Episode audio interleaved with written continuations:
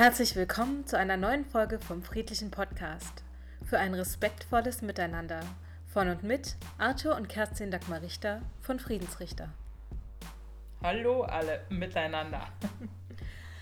Äh, heute möchten wir uns beschäftigen mit einem Grundlagenmodell, das wir benutzen sowohl für Kommunikationstrainings als auch für Konfliktmanagement-Trainings.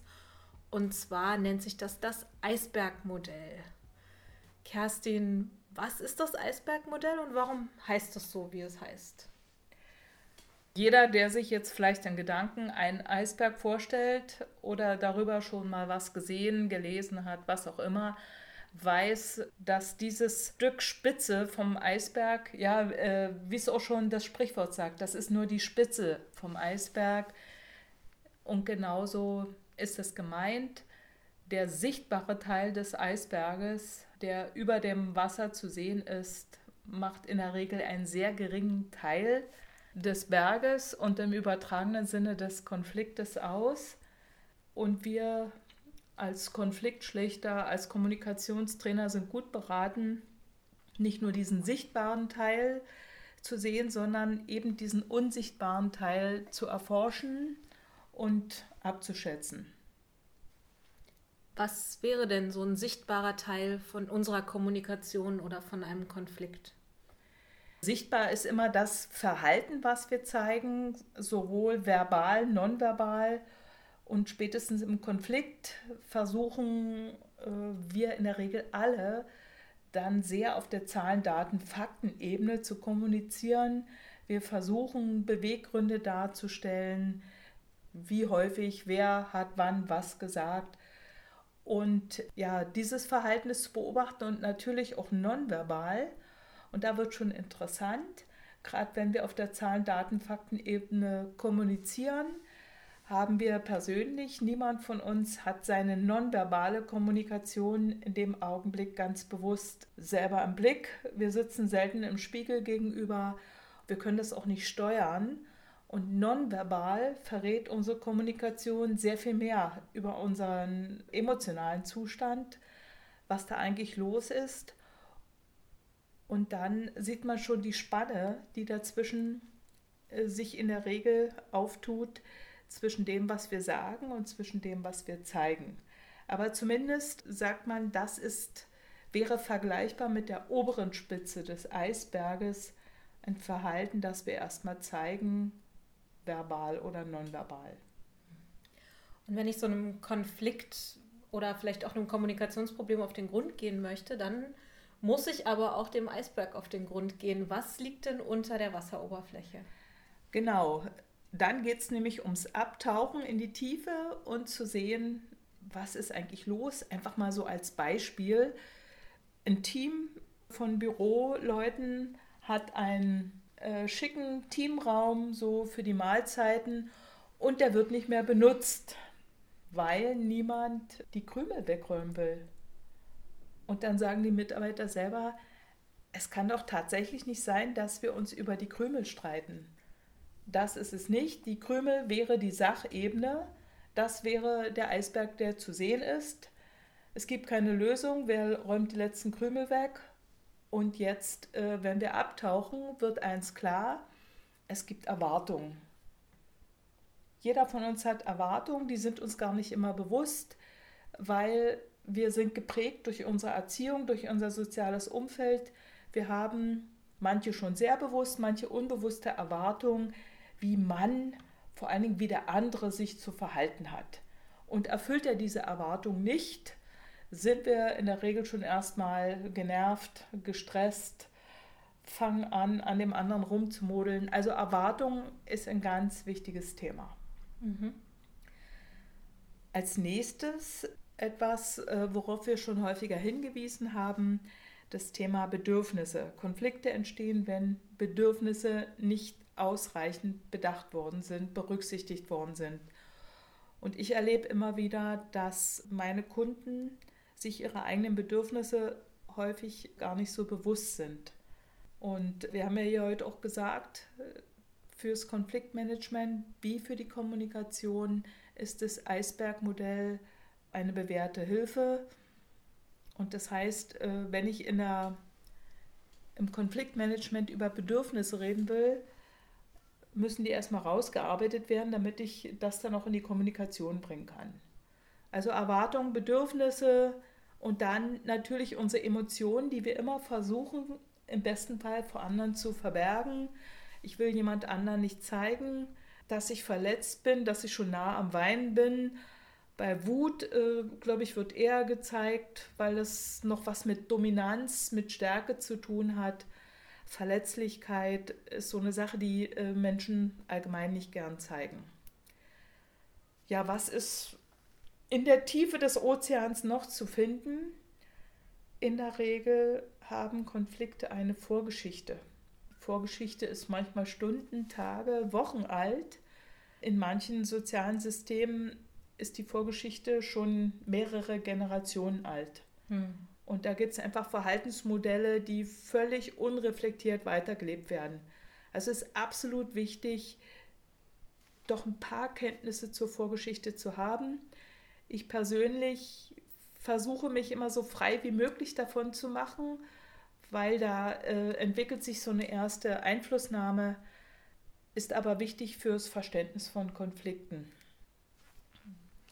Reicht mir denn, um diese Ebenen zu identifizieren, das reine Wissen über ihr Vorhandensein aus? Oder gibt es äh, vielleicht irgendwelche Techniken, die mir da noch helfen können, die einzelnen, gerade die, diese verdeckten Ebenen zu identifizieren?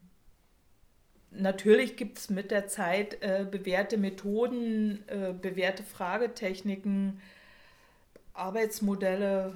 Ich merke, dass das meinen Kunden sehr hilft, ihnen erstmal die Entlastung zu geben, dass es uns allen so geht. Hm. Also das Thema Bedürfnisbefriedigung, aber auch so grundlegende menschliche Bedürfnisse wie niemand von uns will beschämt werden. Niemand möchte ausgeschlossen werden. Das sind so Urängste und ich erlebe das im Gespräch darüber, die Situation manchmal schon sehr entspannt auch so aus, aus beruflichen Erfahrungen zu berichten, wie es anderen Kunden in vergleichbaren Situationen ging, gerade wenn es um, ja, um Gefühle geht, die wir nicht so gern zulassen, so wie Angst, Wut, Trauer, Schuldgefühle. Das zu sortieren ist schon ein wichtiges Thema und Konfliktmanagement ist ja aus meiner Sicht jetzt ganz weit weg äh, von irgendwelchen Therapieangeboten. Ich bin auch kein Therapeut. Es gibt aber tatsächlich je nach Bereitschaft auch von Kunden Möglichkeiten äh, zu sagen, haben Sie ein Bild dazu, vielleicht auch mit Bildern zu arbeiten, mit äh, bestimmten Materialien zu arbeiten, zu gucken, wie fühlt sich das an, wie war das. Also das sind alles Dinge, die durchaus helfen und auch Dinge aus der äh, Kommunikationswissenschaft zu sagen, kann ich Dinge auch mal spiegeln, kann ich was doppeln aber sowas erzähle ich meinen Kunden und hole mir da auch die Erlaubnis, ob wir sowas im Konfliktmanagement einsetzen, um im Prinzip die Tiefen des Eisbergs zu erforschen. Zur Bedürfnispyramide haben wir auch schon eine Folge gemacht. Also die könnt, könnt ihr euch bei Interesse gerne anhören.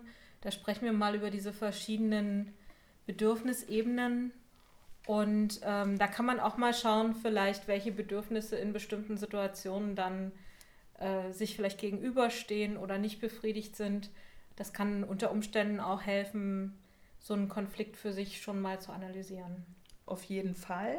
Und was für die, die Untiefen der See oder den Eisberg, der unter Wasser schwimmt, auch noch wichtig ist, ein Thema, was wieder, wie gesagt, nur aus meiner Berufserfahrung äh, geschildert werden kann. Vielen Kunden ist manchmal gar nicht bewusst, wie sehr sie so nach Gerechtigkeit streben und auch diesen Wunsch nach Wiedergutmachung haben. Das ist ganz erstaunlich, würde ich so jemand im Vorfeld fragen, wie wichtig ist Ihnen Gerechtigkeit, wird manchmal noch gar nicht das so reflektiert. Es ist aber dann erstaunlich äh, auf der Frage, was, was wünschen Sie sich denn? wie so nach längerer Arbeit manchmal dann die Frage auch rauskommt, also das Thema Wiedergutmachung, ich möchte wenigstens auch eine Entschuldigung, dieser symbolische Wert auch. Wie, wie bedeutsam das ist. Das ist mir mit der Zeit aufgefallen. Also dieser Wunsch nach Wiedergutmachung und Gerechtigkeit, das würde jetzt wieder in äh, das große Gebiet der Erwartung mhm. reinpassen, ne? um das mal etwas genauer aufzustrippen. Was erwarten denn Menschen vom Konfliktmanagement? Wenn ich jetzt in so einer Situation bin, dass ich einen Konflikt, entweder weil ich selber mittendrin bin oder vielleicht auch als Führungskraft ähm, beheben möchte oder erstmal analysieren möchte, was passiert hier überhaupt, macht es Sinn, die anderen Leute anzusprechen auf ihr sichtbares oder auch ihr unsichtbares Verhalten oder muss ich das lieber mit mir selber ausmachen? Wie sind da deine Erfahrungen? Wie re reagieren die Leute, wenn ich sie konkret gerade nach den unsichtbaren Sachen frage? Das ist sehr unterschiedlich. Wir haben ja auch in der Bedürfnispyramide gesagt, immer wieder, wir Menschen haben alle ein hohes Bedürfnis nach Sicherheit. Also wenn Leute erstmalig mit diesen Themen arbeiten, ist äh, je nach Persönlichkeitstyp die Unsicherheit größer als die Neugierde oder umgedreht. Mhm. Wenn die Menschen aber dann ihre Erfahrung damit machen, dass dass sie jetzt zu Antworten kommen, zu alternativen Handlungsstrategien, dann sind sie dafür sehr dankbar. Und zumindest, wenn jemand jetzt zum Konfliktschlichter oder Mediator kommt, da ist ja dann wirklich ein hoher Handlungszwang, ein Handlungswunsch. Also da ist ein hoher Leidensdruck, da möchte jemand wirklich was verändern und ist in der Regel dann auch sehr aufgeschlossen, die unsichtbaren Teile des Eisbergs zu erforschen. Mhm. Und ja, sicherlich auch nochmal der Unterschied, wenn, wenn man jetzt so einen externen Schlichter oder Mediator hat, dass das dann auch, ich sag mal, eine gewisse Privatsphäre oder ein gewisser geschützter Raum äh, gegeben ist, der vielleicht nicht da ist, wenn ich jetzt als Führungskraft da versuche zu intervenieren und ähm, allein schon dadurch, dass ich mit den Personen täglich arbeite, vielleicht auch das Vertrauen gar nicht so groß ist, ne? mir Sachen zu erzählen. Erstens das, jeder Mensch hat einen Schutzraum nötig und hat ihn auch verdient.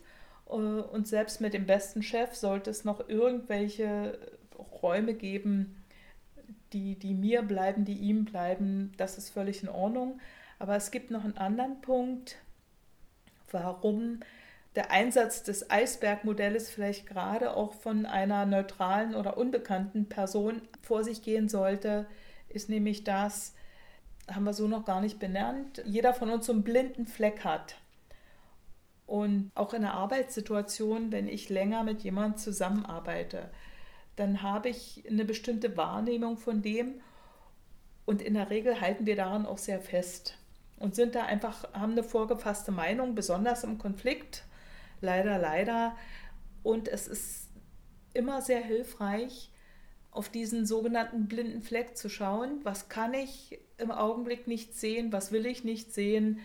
Daher auch gerade im Konflikt die Wahrnehmung, unsere persönliche Wahrnehmung engt sich zunehmend ein, was das Verhalten eines Konfliktpartners betrifft. Wir sind mit der Zeit einfach nicht mehr in der Lage, je länger ein Konflikt dauert, sind wir nicht mehr in der Lage, auch die positiven Dinge im Verhalten eines anderen zu sehen, sondern das ist tatsächlich wissenschaftlich bewiesen, unser Fokus engt sich ein. Wir achten zunehmend auf das negative Verhalten, was wir von einem anderen erwarten. Und deshalb ist das ganze Thema der Erarbeitung über das Eisbergmodell gerade über neutrale Personen besonders erfolgreich. Okay, merken wir uns.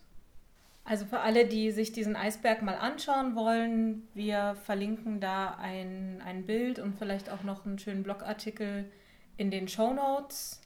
Und wer Fragen hat zu dieser Folge, der kann uns gerne eine E-Mail schreiben an büro.friedens-richter.de. Bis zum nächsten Mal. Ja, bis zum nächsten Mal. Das war's für heute vom Friedlichen Podcast. Wenn du mehr über uns erfahren möchtest oder Ideen und Feedback hast, besuche uns auf www.friedens-richter.de oder auf Facebook unter friedens.richter.deeskalation. Natürlich freuen wir uns auch, wenn du unseren Podcast abonnierst und eine tolle Bewertung abgibst, damit er auch von anderen Leuten schneller gefunden wird. Bis zum nächsten Mal.